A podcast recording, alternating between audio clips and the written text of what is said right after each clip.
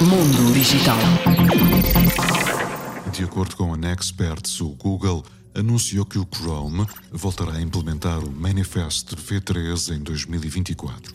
O sistema pretende incrementar a qualidade de extensões para o navegador, mas também, ao mesmo tempo, impedir o funcionamento dos bloqueadores de anúncios.